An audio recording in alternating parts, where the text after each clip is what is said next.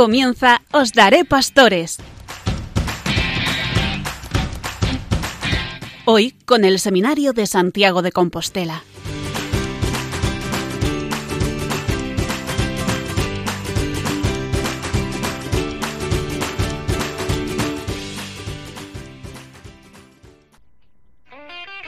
Muy buenas noches tengan todos nuestros oyentes.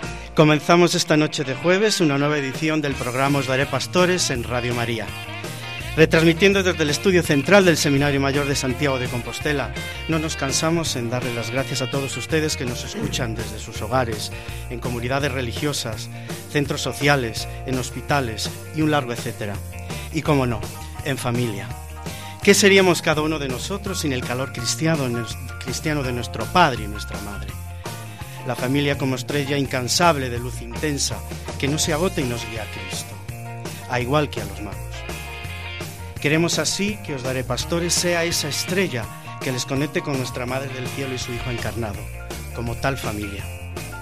Les habla un servidor, Fernando Ramos, a la mesa de sonido nuestro compañero Carlos Velo y como no, como cada jueves estoy rodeado de un inmenso equipo, de un formidable equipo, todos ellos seminaristas de este Seminario Mayor de Santiago de Compostela, que paso ahora brevemente a saludarlos. ¿Qué tal Mateo? ¿Qué tal Pablo? Muy buenas noches. Muy buenas noches, hermano. ¿Qué tal estás? Gracias por venir otro jueves más a traernos ese momento musical de la noche. También nos acompaña don Ricardo Vázquez Freire, nuestro director espiritual en este Seminario Mayor de Santiago de Compostela. Buenas noches, don Ricardo. Buenas noches, Fernando. Encantado de estar aquí otra vez. Gracias por ceder eh, unos minutos de su tiempo y colaborar aquí con nosotros en Radio María. Muchas gracias. Ernesto y Carlos, buenas noches. Muy buenas noches. Ellos nos traen ese espacio abierto. Buenas noches, Fernando. Buenas noches a los dos. No podemos pasar de largo sin saludar también quien nos trae siempre la voz del Papa. Javier, buenas, noches, buenas noches, Fernando. ¿Qué tal? Muy bien. Bueno, como veo, eh, los ha sentado la Navidad a todos genial porque estáis todos muy risueños, como tiene que ser y siempre caracteriza a los seminaristas de este seminario y a los de todos los seminarios del mundo, por supuesto. Sean todos bienvenidos y bueno, pues si os parece podemos comenzar ya con la primera sección de la noche, el momento formativo que viene de la mano, como les decía al inicio del programa, eh, de la mano de don Ricardo Vázquez Freire, director espiritual de este querido Seminario Mayor de Santiago de Compostela. Pues estamos siguiendo estos días el documento El don de la vocación presbiteral la ratio fundamentales instituciones sacerdotales, el plan de formación que tiene la Iglesia para los, para los futuros sacerdotes y una vez ordenados también lo que es la formación permanente del clero. Entonces, en este día de hoy nos toca el punto 44, 44 en adelante de este documento, el acompañamiento personal, que es algo muy importante para los seminaristas. Fijaos en la Sagrada Escritura, hay algunas referencias muy importantes sobre lo que es el acompañamiento.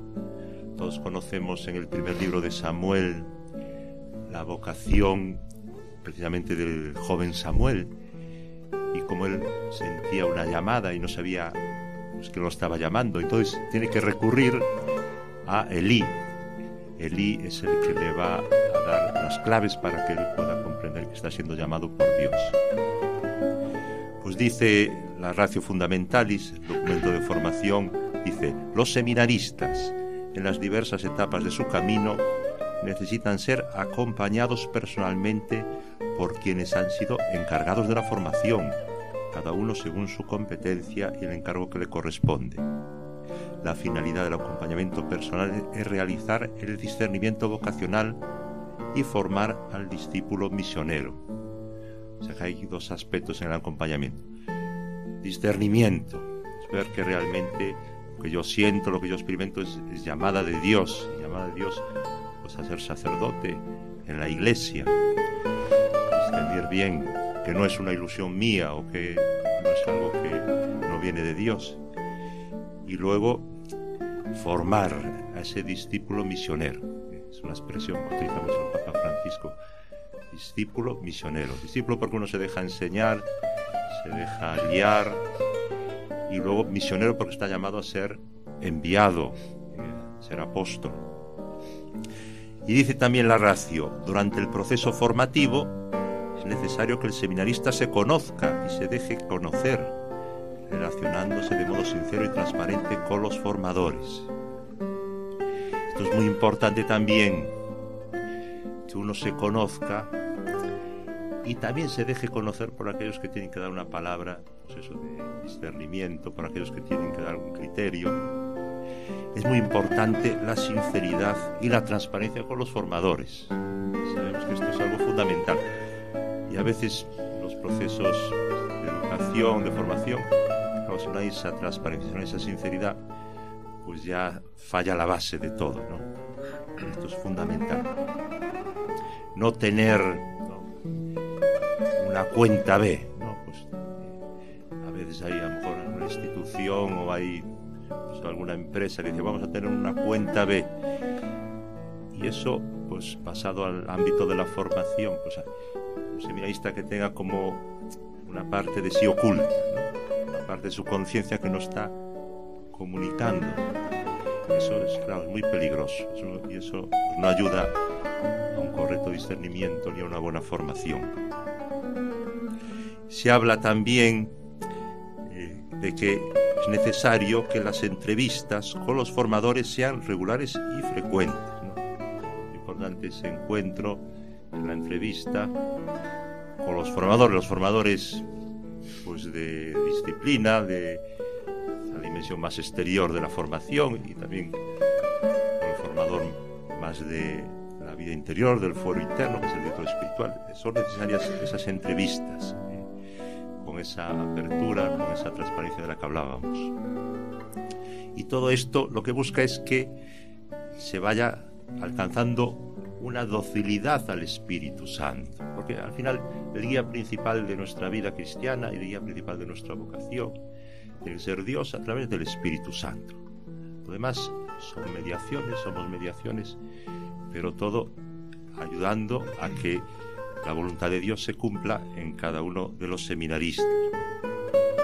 En ese acompañamiento se deben integrar muchos aspectos de la persona humana, se debe, ir alcanzando pues una síntesis entre obediencia y libertad interior.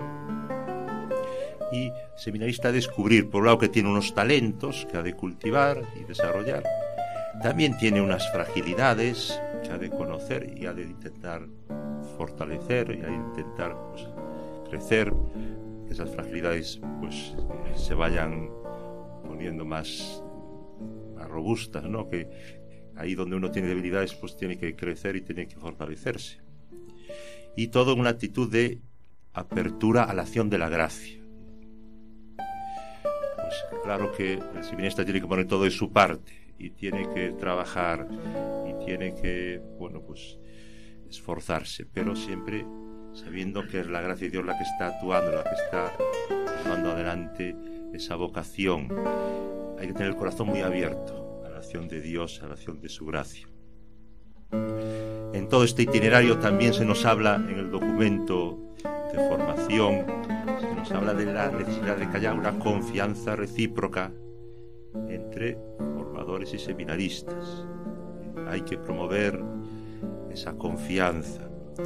Hay que vivir en el seminario un clima sereno de confianza, con cercanía fraterna, con empatía, que haya capacidad de escucha, que haya esa sincera apertura de la que hablamos, todo también con testimonio de vida coherente. Hay que crear este clima en el seminario, eso es fundamental. Y este acompañamiento que se inicia en el seminario hay que prolongarlo luego después de la ordenación. También el sacerdote, el presbítero, en su vida ministerial, tiene que también dejarse acompañar.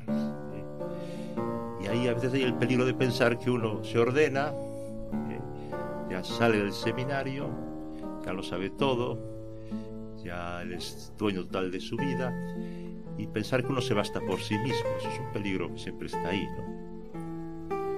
Ahí recordemos algunas frases de la Sagrada Escritura.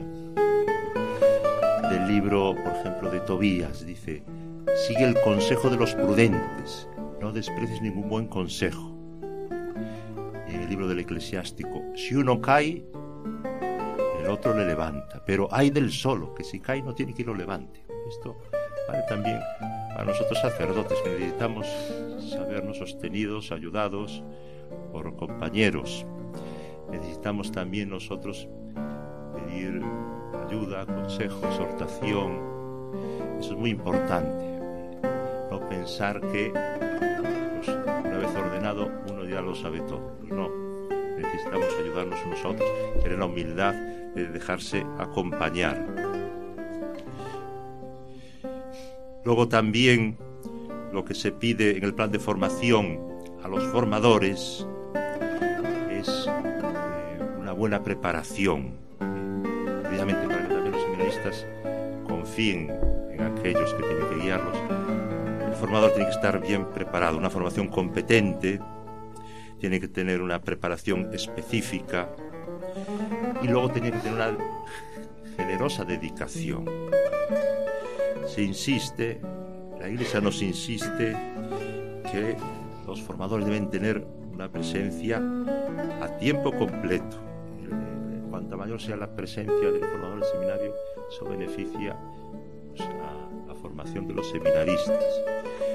Habla incluso el plan de formación de desgastarse sin reservas. El formador tiene que estar dispuesto pues, a entregarse al, proceso formativo, a entregarse seminaristas, a acompañarlos y a desgastarse sin reservas. Es muy exigente pues, la vida del formador. Y aparte de la formación así, podríamos decir, más individualizada, personalizada, se habla en el plan de formación de un acompañamiento comunitario también es, importante pues, la dinámica, la experiencia de grupo. Eso también es importante para el seminarista. La formación necesita relaciones interpersonales. Eh, también crecemos en medio de la comunidad, pues en el trato, la relación con los compañeros, en esa ayuda mutua, ese también abrirse los unos a los otros. Por ejemplo, en el seminario muchas veces hay estas experiencias de revisión de vida, pues grupo pues hace la revisión de vida o en grupo también se hace una lectura orante de la palabra, la lección divina y se comparte, pues a mí la palabra me sugiere esto, a mí esto otro. es muy enriquecedor. También esa experiencia comunitaria es, importante cultivarla, ahí también va creciendo la vocación y desde ahí también irse preparando para insertarse en el presbiterio. Eh, pues también vocación sacerdotal se vive en un ámbito comunitario, de presbiterio. Eso hay que irlo preparando en el seminario. Alguien decía que el, seminario es un presbiterio en gestación. ¿eh? Pues sí, pues en la medida que sepamos llevarnos bien, apoyarnos, ayudarnos, ser transparentes dentro del seminario, tener confianza los unos con los otros. Eso también se manifiesta en la vida del presbiterio. Y también es importante cultivar la relación con el obispo, porque al fin y al cabo él es el que tiene la cabeza, la paternidad del presbiterio, él está pues, al frente de la iglesia diocesana, y entonces también necesitamos ir desde el seminario teniendo pues esa relación de confianza, esa vinculación con el obispo y por supuesto también con el Papa y con, con toda la Iglesia. El seminario debe ser una escuela de comunión, lo que tantas veces decía Juan Pablo II, lo dijo en aquel documento Nuevo Milenio Neunte, la Iglesia ha de ser casa y escuela de comunión. Y el sacerdote precisamente está llamado a ser hombre de comunión, a ser generador de comunión, pues eh, dentro de la parroquia, dentro de la diócesis. Pues yo no diría más por hoy, eh, lo dejamos aquí, si os parece, vamos pensando estas ideas. pues muchas gracias, don Ricardo, por cedernos su tiempo y bueno, pues de nuevo gracias por darnos estas pequeñas explicaciones de, del plan formación de, de la nueva ratio. Gracias por venir y tenga una feliz semana, don Ricardo. Muchas gracias a ti y a todos. Hemos dejado ya el momento formativo que venía de la mano de don Ricardo, el director espiritual del Seminario Mayor de Santiago de Compostela. Y bueno, eh, eh, al dejar el momento formativo llegamos ya al momento de la música en nuestro programa de todos los jueves que nos traen Pablo y Mateo. Bueno, no os veo que tengáis mucho, las gargantas muy desgallinadas, ¿cómo se dice? Desgallita, desga de, de, cantar tantos villancicos esta Navidad. Bueno, han llegado, ¿eh? Gracias por estar aquí con nosotros y bueno, pues el tiempo todo es, todo es vuestro para que nos deleitéis con esas canciones eh, que nos traéis todos los jueves. pues ok, esta vez tocaremos, va a tocar Pablo la guitarra, que es el guitarrista de la, de la pareja, y va a tocar el, el, tema de Asustando el Huracán del grupo Revolver. Y, bueno, como yo hice la última reflexión en aquel villancico, pues le toca esta semana a él. Así que adelante música y, y yo intentaré cantar.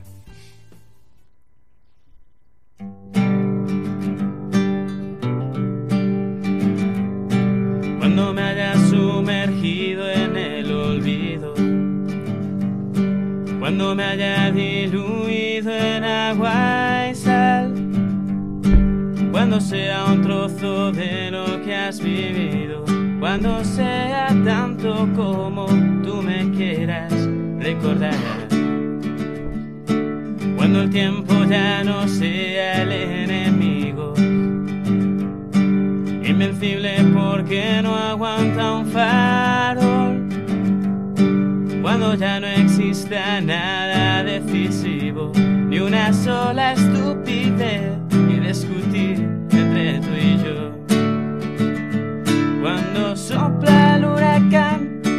arrastra hasta gritar, no te asustes porque estoy detrás de ti.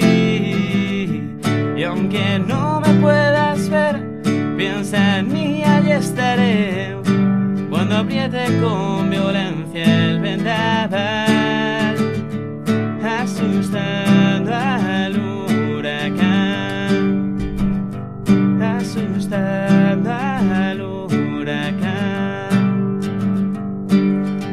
tenga caducadas mis urgencias, cuando queden mis zapatos sin usar, y cuando ya no encuentres restos de ceniza, ni mi ropa sin guardar, por donde quiera que vas. Y cuando no resuenen más mis maldiciones, risa y llanto juntos galopar. Y aunque no vuelvas a ver mis intenciones de jugar a ser feliz cada día un poco más. Cuando sopla el huracán y te arrastra hasta gritar, no te asustes porque estoy detrás de ti. Y aunque no me puedas ver, piensa en mí, ahí estaré. Cuando apriete con violencia el vendaval, asustando al huracán, asustando al huracán.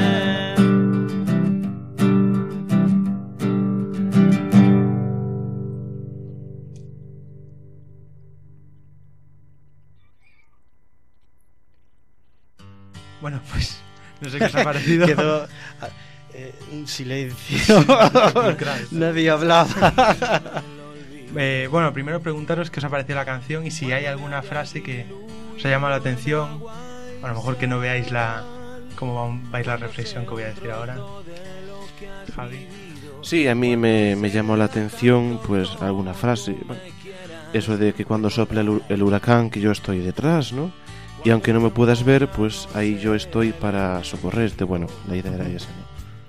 Pero bueno, frases bueno, que, que llama la atención, ¿no? Pues de esta canción lo primero que quería decir es una anécdota personal.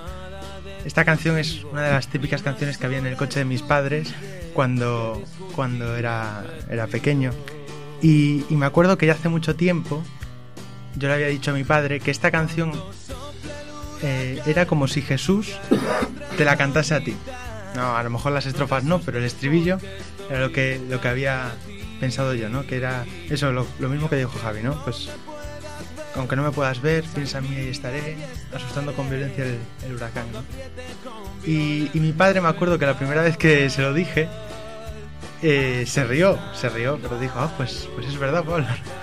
Y, y años más tarde escuché una historia que cuando la escuché pues automáticamente me recordó a, esta canción y que algunos ya, ya la habréis oído porque la suelo contar mucho, ¿no? Es una historia que me marcó, me marcó mucho y la quería compartir también, también hoy. Esta historia dice que es una, una persona que, que se muere y, y llega al, pues al cielo, ¿no? Y entonces aparece como en una playa desierta, en la orilla del mar, y a, su lado Jesús. Entonces empiezan a dar un paseo, ¿no? Y, ven que, las, que hay huellas, hay dos, senderos de huellas hacia, bueno, que se extienden por la, por la playa, ¿no? Entonces le pregunta el hombre a, Jesús, Jesús, ¿qué es esto? ¿Qué son estas huellas? Y le dice Jesús, pues esto es tu vida, estas huellas de aquí son tu vida, ¿no? Todo lo que has caminado durante tu vida, todo lo que has vivido, y estas huellas son las mías, que, que he estado a tu lado siempre, ¿no? Y entonces, bueno, dijo, pues qué, bien. Y siguieron caminando, y las huellas llega un momento en que solo se hacen, solo se hace o sea, dos huellas, ¿no? De una sola persona. Y entonces le dice el hombre a Jesús, Jesús, si tú me acompañaste desde que nací, si me acompañaste en todos mis momentos, ¿por qué no me acompañaste en estos momentos que yo estaba tan mal, no me acuerdo qué le había pasado?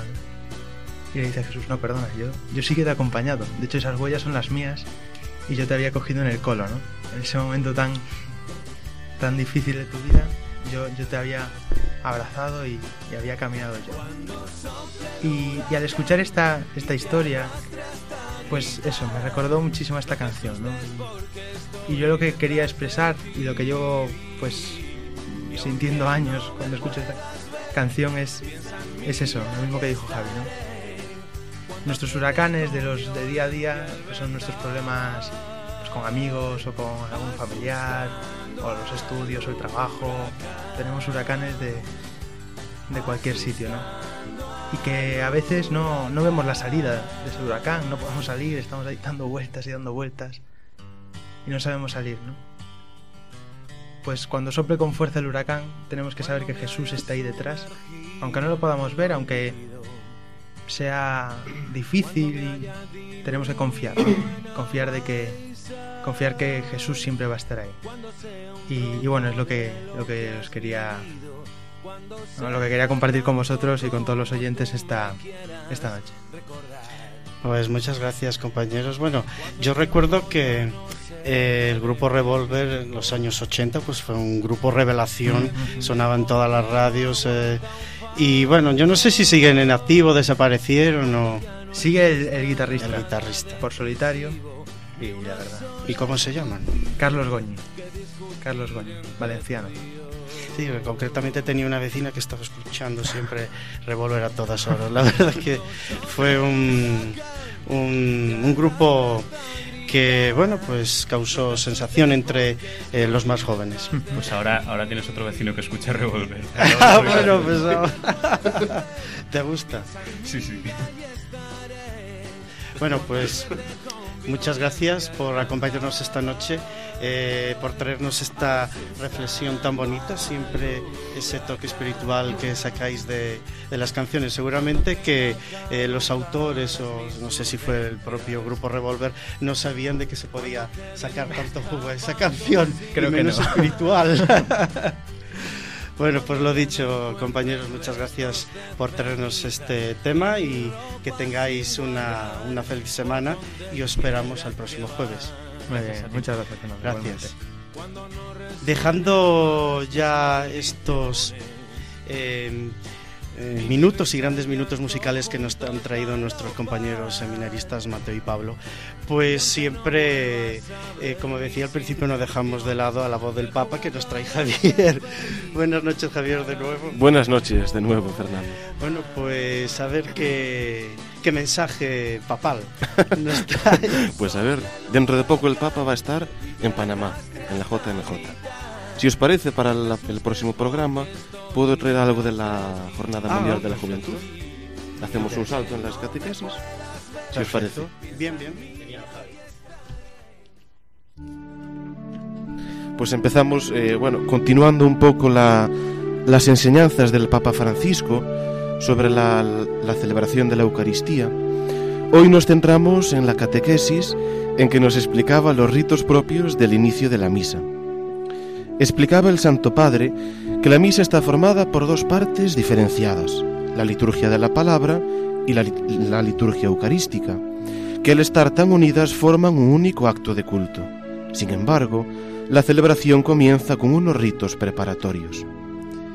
Y Francisco decía que no es buena costumbre mirar el reloj y decir, voy bien de hora, llego después del sermón y con esto cumplo con el precepto. Que esto es una tentación que nos puede pasar. Pero el Papa Francisco decía que la misa empieza con la señal de la cruz, con estos ritos introductorios que ahora pasa a explicar. Mientras se entona el canto de entrada, el sacerdote y los ministros llegan al presbiterio y saluda el altar con una reverencia y lo besa. ¿Por qué? Porque el altar es Cristo, es figura de Cristo. Estos, gestos que pueden pasar inobservados son muy significativos, porque expresan desde el inicio que la misa es un encuentro de amor con Cristo, que se nos manifiesta como sacerdote, víctima y altar. De hecho, el altar, en cuanto signo de Cristo, es el centro de la acción de gracias de la Eucaristía. Después está el signo de la cruz, que todos los presentes realizan. Y aquí el Papa insistía a los padres y abuelos a que enseñen a los niños pequeños a hacer bien la señal de la cruz. Y así empieza la misa, para indicar que la oración se mueve en el espacio de la Santísima Trinidad, en el nombre del Padre y del Hijo y del Espíritu Santo, que muestra como origen y fin el amor de Dios manifestado en la cruz. El sacerdote dirige un saludo litúrgico con la expresión El Señor esté con vosotros, y la asamblea responde y con tu espíritu. Esto nos presenta el diálogo, ya que se entra en una sinfonía en la que resuenan varias voces, también silencios, para crear el acuerdo entre los participantes. Es así, nos explicaba Francisco, cómo se expresa la fe común y el deseo mutuo de estar con el Señor y vivir la unidad de la comunidad. Y esta sinfonía es ante todo una sinfonía orante, que continúa con el reconocimiento de que somos pecadores y la petición de perdón.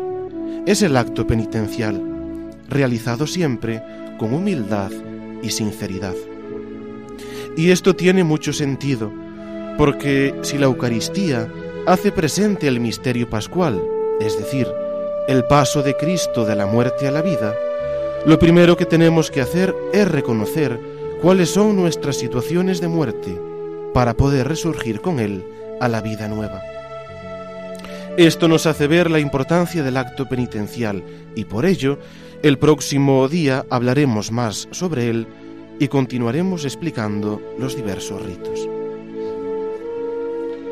Muchas gracias, Javier. Bueno, te cogemos la palabra y el próximo programa nos explicas Sí, con de la detalle JMJ de toda Panamá. la jornada eh, de la juventud. Bueno, y aprovechamos aquí desde el programa pues que todos los jóvenes tengan eh, pues una feliz estancia en, en Panamá y que eh, realmente salgan pues muchos frutos de ese encuentro pues eh, con el Santo Padre. Gracias, Javier. A ti, Fernando. Javier ya eh, nos ha traído la voz del Papa y su mensaje. Eh, como él bien decía, eh, en el próximo programa tendremos toda la información detallada de esa jornada mundial de la juventud en Panamá. Pasamos al momento, al espacio abierto.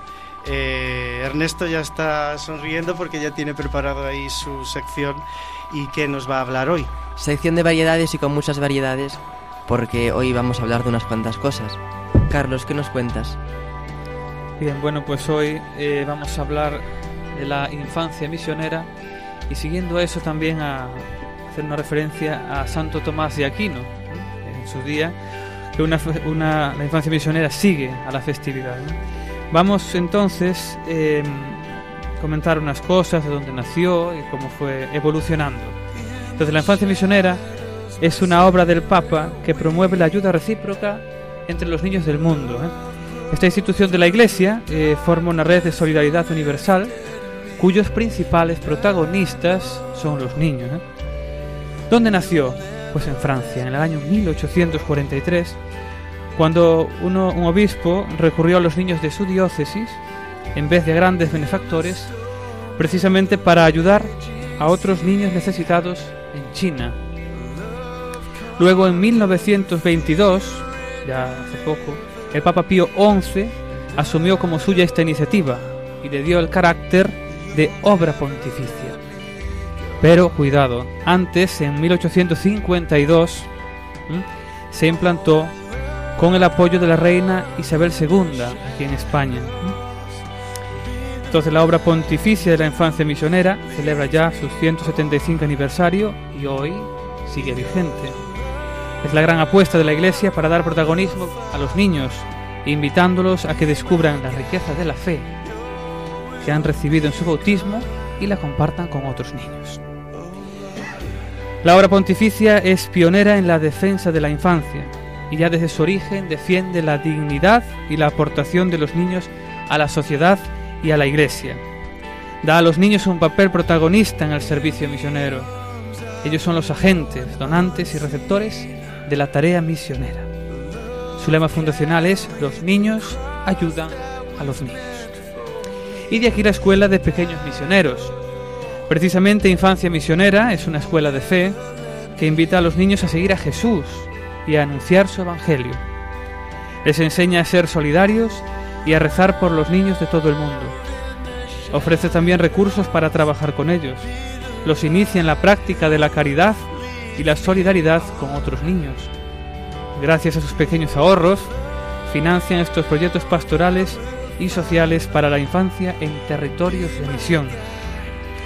Precisamente gracias a la generosidad de estos niños de todo el mundo, en el año 2017 se enviaron casi 17 millones de euros para sostener 2.858 proyectos de ayuda a la infancia en estos territorios de misión.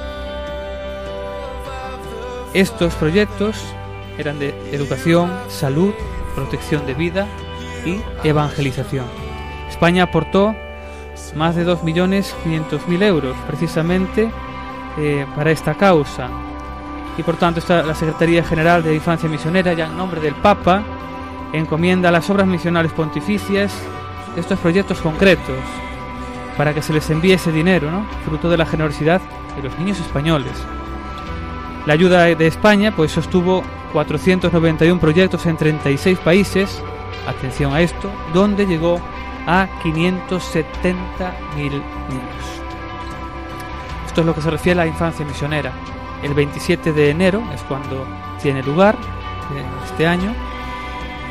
Y un día, el 28 de enero, al día siguiente, pues celebramos también, yo, pues, yo llamo el misionero de la educación, ¿no? También que es Santo Tomás de Aquino. Entonces quería hacer una referencia a, a su vida, ¿no? Y a lo que, a lo que nos supuso todos sus escritos, ¿no? Y todo su estudio. ¿Dónde nació? Pues Santo Tomás de Aquino nació en Sicilia en 1225 y falleció en 1274. Pertenecía a la orden de los predicadores, los dominicos, y como no es patrono de las universidades y más en concreto, y esto también pues se interesa realmente porque también es el patrono de los centros y facultades de teología. ¿eh? Tanto tenemos la festividad el 28 de enero. Bien, la vida de Santo Tomás de Aquino, uno de los pensadores más importantes de la Edad Media, estuvo dedicada íntegramente al estudio, a la redacción de numerosos escritos y a la docencia. Con lo cual tenemos aquí al llamado doctor angélico. Es el principal representante de la tradición escolástica y además el fundador de la Escuela Tomista de Teología y Filosofía. Aspectos importantes fue que fue canonizado por el Papa Juan XXII en Aviñón, allá en 1323, y ahora sí, fue proclamado doctor de la Iglesia por el Papa San Pío V en 1567. Por tanto, aquí tenemos también otro misionero que a través de su estudio, a través de sus numerosos escritos y de sus enseñanzas, pues es un claro ejemplo de, de docente ya en la Edad Media. Bueno, y aquí en este seminario Santo Tomás nos toca aún más de lleno porque es el, patrón, el patrón de esta Santa Casa, de este Seminario Mayor de Santiago de Compostela. El día 28, si Dios quiere, pues celebraremos su festividad, todos los seminaristas, todos los formadores, toda la comunidad del seminario, pues su festividad. Gracias, eh, Carlos. Gracias a vosotros. Eh, que tengas una feliz semana y hasta el próximo jueves con otra nos traerás otra Sí. sorpresa. Otra sorpresa, como siempre. a lo mejor la vida de algún otro santo. No se sabe, no se sabe, está ahí, estamos esperando. Gracias. Gracias. Y otra novedad que traemos también a la sección de, de variedades es que durante el recién estrenado 2019 toda la Iglesia española celebra el primer centenario de la consagración de España al Sagrado Corazón de Jesús. Este acontecimiento que tuvo lugar el 30 de mayo de 1919 por el rey Alfonso XIII ante el monumento del Cerro de los Ángeles al Corazón de Jesús. La diócesis de Getafe lo está celebrando de un modo muy particular desde el pasado 2 de diciembre cuando inauguró un año jubilar concedido por el Santo Padre que se prolongará hasta el próximo 24 de noviembre, solemnidad de Cristo Rey. Todos aquellos que peregrinen al santuario podrán lucrar la indulgencia plenaria. Y es que entrando por la puerta santa se introducirán en el misterio del corazón de Jesús, que traspasado por la lanza del soldado ha dejado abierto para siempre el misterio del amor del Padre y una fuente inagotable de santidad para su Iglesia. A lo largo del año jubilar se desarrollará un amplio programa de actividades que incluye cursos monográficos, simposios y tandas de ejercicios espirituales, y que tendrá como punto álgido el 28 de junio la solemnidad del Sagrado Corazón, el día 29 una vigilia de oración y el 30, domingo, la Santa Misa solemne con la renovación de la consagración de España al corazón de Jesús y nuevamente una vigilia. La consagración de España tiene su origen en una revelación particular del corazón de Jesús al Beato Padre Hoyos, el 14 de mayo de 1733. Reinaré en España y con más veneración que en todas partes. La consagración y el centenario que estamos conmemorando tienen la intención de poner el corazón de Jesús en el centro de la vida de todos los hombres y mujeres de nuestra nación, de modo que Él reine sobre ellos. Cristo, mediante su misterio pascual, nos ha hecho hijos de Dios y por esta razón todos nosotros debemos reconocernos como hermanos unos de otros y trabajar juntos por una justicia y una paz que promuevan el verdadero desarrollo de los hombres y de los pueblos. Que Cristo reine en nuestras vidas significa dejar que Él nos transforme y cumplir en todo la voluntad de Dios, que se orienta a la salvación de todos los hombres. Una salvación sobrenatural del pecado y de la muerte, pero que integra también una experiencia liberadora concreta en nuestra carne, de la enemistad, del odio, del hambre, de la miseria, de la guerra, de la opresión, de la enfermedad, de todo dolor, sea el que sea. Que Cristo reine en nuestra vida significa dejar que su infinito amor impregne nuestros corazones y se traduzca en obras concretas de amor con Dios y de caridad con el prójimo. Por tanto, la primer, el primer sentido de esta celebración es de reconocimiento y de adoración al corazón de nuestro Divino Redentor, así como de respuesta a aquello que en Él se nos revela y se nos pide, que exige adhesión de amor y compromiso coherente.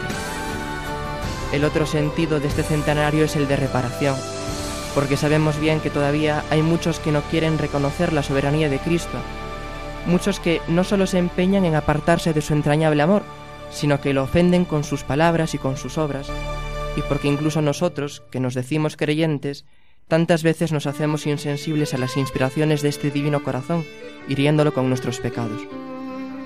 El monumento al corazón de Jesús del Cerro de los Ángeles, por encima de cualquier interpretación o manipulación política en alusión a un pasado que hemos de superar, se alza en el corazón geográfico de España como signo de la actualidad de su promesa y de nuestra vocación.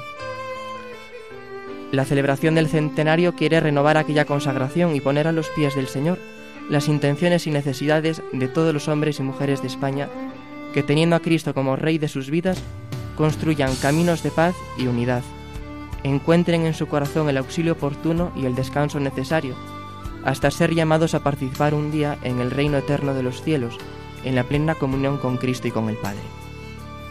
En este centenario y en este jubileo, resuenan de un modo especial las palabras del Señor en el Santo Evangelio que nos invitan, Venid a mí todos los que estáis cansados y agobiados, y yo os aliviaré.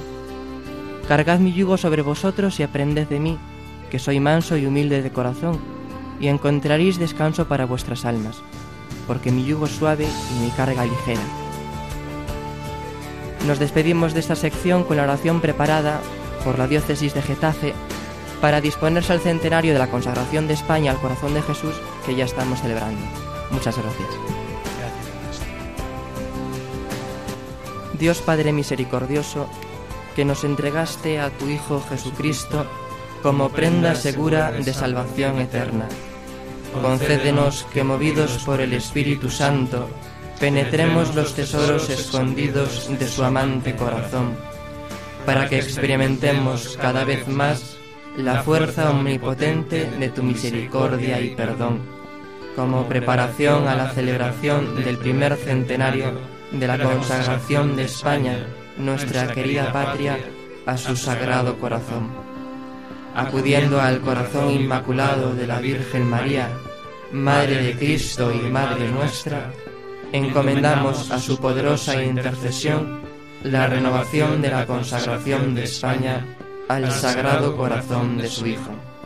Sagrado Corazón de Jesús, creo en tu amor para conmigo. Sagrado Corazón de Jesús, en ti confío. Acabadas ya las secciones de nuestro programa, bueno, pero eh, no quiero ser reiterativo, ¿no? Las navidades se pasan en familia, todo muy bien, pero quisiera abrir así un pequeñito debate y que, bueno, pues que contéis eh, cada uno vuestra experiencia en Navidad, lo que habéis hecho, habéis ido al cine, no sé qué película eh, está de moda, que se aconsejan a ver. No recuerdo ahora una película, pero yo estoy en esto del grupo del WhatsApp, la diócesis vecina de Mondoñedo, y siempre mandan eh, una información de la película de la semana. Hay una muy buena, y ahora, muy buena porque he leído el argumento, pero eh, ya no recuerdo el título, pero con que está teniendo mucha repercusión, sobre todo en el mundo católico. Bueno, en el, en el siguiente programa eh, eh, os la contaré, pero a ver, vosotros, ¿qué, qué? ¿Qué opinas, Mateo? Pues yo, bueno, ya si me hablas de cine a mí me encanta, Fernando. Yo este año, este, estas navidades fui al cine una vez. Fui ahí a... Estuve en, en Madrid pasando las vacaciones con mi familia y la verdad es que súper bien, muy contento. Y fui al cine a ver la, la nueva de Mary Poppins. Que bueno, que tiene mucho, mucho, mucho que contar. Pero bueno, no deja de ser así una réplica de, de, la, de la buena, buena, buena que es la, la antigua. Que desde luego es, es, inigual, es inigualable, inimitable y, y todo. Pero muy bien, muy bien. La verdad es que, vamos, de cine... ¿A qué cine de Madrid fuiste? Pues fui allí a- al de Sol, que estaba, estaba lleno la sala, vamos. Bueno, Pues- estaba lleno todo Madrid. Madrid, la verdad es que es una pasada en Navidades. En uno de mis últimos de unos de viajes que hice a Madrid en el 2010 o 11, eh, fui allí a los cines Callao, pero es un no está en la plaza de Callao, está es un cine, eh, creo que es el cine Cristina fui, o fui a, los de, a los de Callao, sí. O sea, está que es justo da la gran está para el otro lado de la Gran Vía, no está en la Sí, plaza sí, sí, allí sí, Callao. exacto. Es el Santa Cristina o bueno, lo que sea. Yo dije yo, eh, me voy al cine, eh, voy a ir con es una anécdota, ¿eh? Eh, con tiempo porque claro, esto es Madrid y los cines allá tal. Además en ese cine recuerdo que cuando entré una de las señoras estaba allí esperando en, para la cola y había muchísima cola, pero el caso es que en el cine estaba yo y una pareja más, en un cine enorme. Me sorprendió muchísimo porque además era un sábado, un cine enorme, una pareja y yo. Bueno, pues en ese cine es donde la duquesa de Alba conoció a su último marino. Me había dicho la señora, aquí en este cine es, eh, va mucha gente, ponte en esa tal. Y al final yo entro a la sala. Al principio entré y estaba yo solo y una pareja. Y ahora mismo no recuerdo Y qué como no encontró chica, Fernando pues se metió, como no encontró chica, pues se metió al seminario. Eso fue un trauma, ¿no? No, lo cuento a modo de anécdota porque yo me preparé y todo bien. No, Es la un verdad- sábado y hay que apurarse porque esos cines. ¿verdad? La verdad es que la Me sala, sorprendió muchísimo. sí. las salas en Navidades estaban llenas y para ver Mary Poppins lleno de familias, de niños que te tiraban palomitas, gritando, que no se escuchaba la peli, levantándose, que mamá quiero ir al baño. Así que de la peli a lo mejor me enteré el, el 80%. La actriz de. es una de las que estuvo nominada. Ah, perdona, Emily los Globos. ¿Cómo? Emily Blunt. Pero bueno, no, no, no sé si estuvo nominada, creo que no. O sea que fueron unas navidades de cine. Efectivamente, Ernesto. Bueno, yo creo que. Muy perspicaz. No, eh, es lo típico, ¿no? El- yo creo que es lo típico en Navidad, se va al cine en familia, con los niños, eh, los niños de vacaciones. Es una... Miento. He, he- he ido también a ver, a ver Romper Ralph, la segunda parte. Que es una peli de dibujos animados que es divertidísima. No me suena de nada, Mateo, me tienes que dar unas clases de... eh, de cine, cinéfilas. Esta es una peli para, para todos los públicos, porque es para, para familias, es de dibujos animados. Pero a mí, vamos, me divirtió muchísimo. Desde que Ah. empezó hasta que acabó.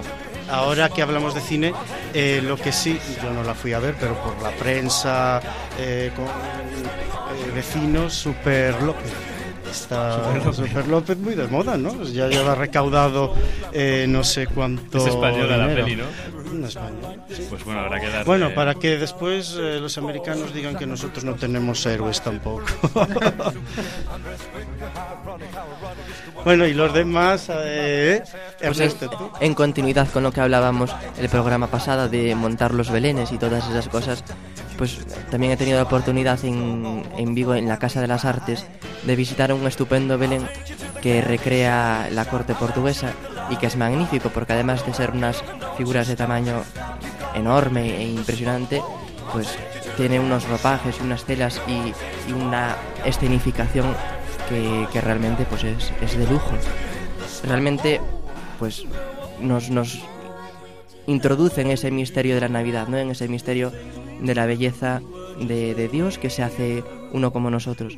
Y luego que también tiene una escena muy bonita porque dentro de la escenificación de, la Natividad, de- del portal de Belén, pues además de toda esa legión de ángeles que proclaman la gloria de Dios, pues como corona de, de todo ese nacimiento está la imagen de Dios Padre que contempla como entrañablemente ese misterio de la encarnación de su Hijo.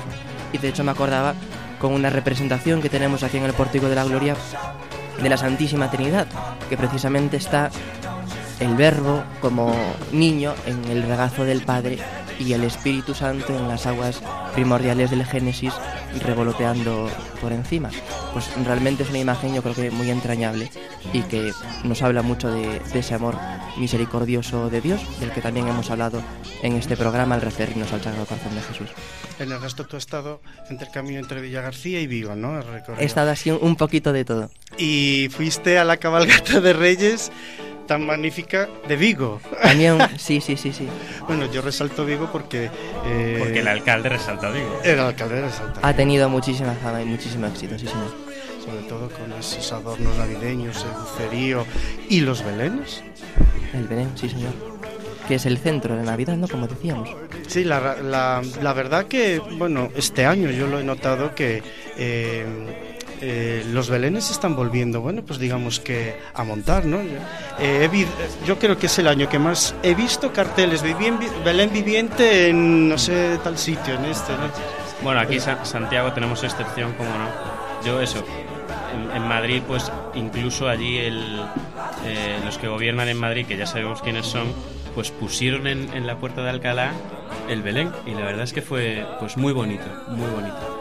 Y aquí pues tuvimos en Santiago un, un Belén de participación ciudadana, que fue también pues una, una buena iniciativa en la que, que bueno, que, lo En el pusimos- Obradoiro. En el Obradoiro, lo pusimos allí y, y precioso también como, como la gente de Santiago vive, vive con queriendo poner el Belén en sus casas y en las ciudades. Bueno, y aquí también en nuestro seminario hemos colocado nuestro Belén en el seminario. También eh, aquí al lado la librería Egeria ha habido una exposición de, de Belén. Y también el día, eh, recuerdo que fue el día 3, sus majestades los reyes también eh, visitaron aquí el seminario Con colaboración de algunos pajes. con colaboración de algunos pajes. ¿Y qué más, chicos? En Vimianzo, a ver, las voces de Vimianzo. Ten- Pues, viviente. eh, efectivamente, en- en nuestra parroquia- Siempre la Navidad se vive muy intensamente. Tuvimos el Belén, el Belén normal de toda la vida y un Belén viviente que todos los años realizamos, que protagonizan los niños de la catequesis. Casi, casi 50, 50 chavales. ¿no? Y la iglesia se transforma, se ponen andamios, decorado, de todo. Y precisamente todos los años se cambia un poco la, el diálogo de la, de la obra de teatro. Y este año precisamente había una radio, como la nuestra. Entonces los, la radio, eh, el director de la radio, tú aquí Fernando, mandaba a los corresponsales pues a las diferentes escenas, a los pastores, a la anunciación y al rey Herodes, al castillo y pues así los niños ellos mismos aprendían Claro. y transmitían un mensaje también a, a los mayores que, que estábamos con ellos. Muy bien. Queridos oyentes, eh, con este así eh, debate así entre extendido así entre nosotros para bueno dar ya el- eh, la finalización de, de la Navidad, poquito a poco, minuto a minuto, pues hemos llegado al final del programa de hoy os daré pastores. Gracias, a todos los compañeros seminaristas. Eh, este es el que tiene el directo también. Eh, nos acaba ahora de, de visitar aquí en los estudios centrales de Radio María, en el programa daré pastores, a nuestro rector, al rector del Seminario Mayor de Santiago de Compostela, don Carlos Álvarez Varela. Buenas noches, don Carlos. Solo un saludito. Buenas noches, qué alegría. Gracias. Nos acaba aquí de hacer una pequeña visita y bueno, lo hemos recogido así para que salude a todos eh, los oyentes. Bueno, lo que decía, gracias a todos los seminaristas, gracias eh, también a los formadores, Mateo, Pablo, gracias por vuestra atención. Don Ricardo, también que ha estado aquí y continúa aquí con nosotros, él nos ha traído el momento formativo. Eh, Ernesto, Ernesto, buenas noches. Buenas noches, Buenas noches. Carlos. Buenas Buenas, noches. noches, Javier. Buenas noches, Fernando. Él no está aquí, eh, siempre está por detrás. Tan necesarios son los técnicos. En... Ellos están ahí siempre escondidos, pero la verdad no somos nada sin ellos y este programa y otros no se podrían hacer sin la, sin la ayuda de los técnicos. Es para mi compañero Carlos Velo, el técnico de sonido que está ahí detrás, eh, como decimos, en bambalinas, pero está. gracias a todos, gracias, eh, como no, otra vez a los oyentes. Eh, la programación en Radio María continúa. Tengan todos una feliz semana y hasta el próximo jueves. Saludos cordiales. Nos despedimos con la, con la oración de San Juan Pablo II a María Inmaculada. A ti, Virgen Inmaculada, predestinada por Dios por encima de toda otra criatura como abogada de gracia y modelo de santidad para su pueblo. Renovamos hoy de manera especial nuestra confiada entrega. Sé tú quien nos acompañe en el camino de la conversión y de la santidad, en la lucha contra el pecado, haciéndonos cada vez más obedientes y fieles a la palabra de Dios. Que el Eterno Padre, que te quiso Madre Inmaculada del Redentor, renueve también en nuestro tiempo, por mediación tuya, los prodigios de su amor misericordioso. Amén.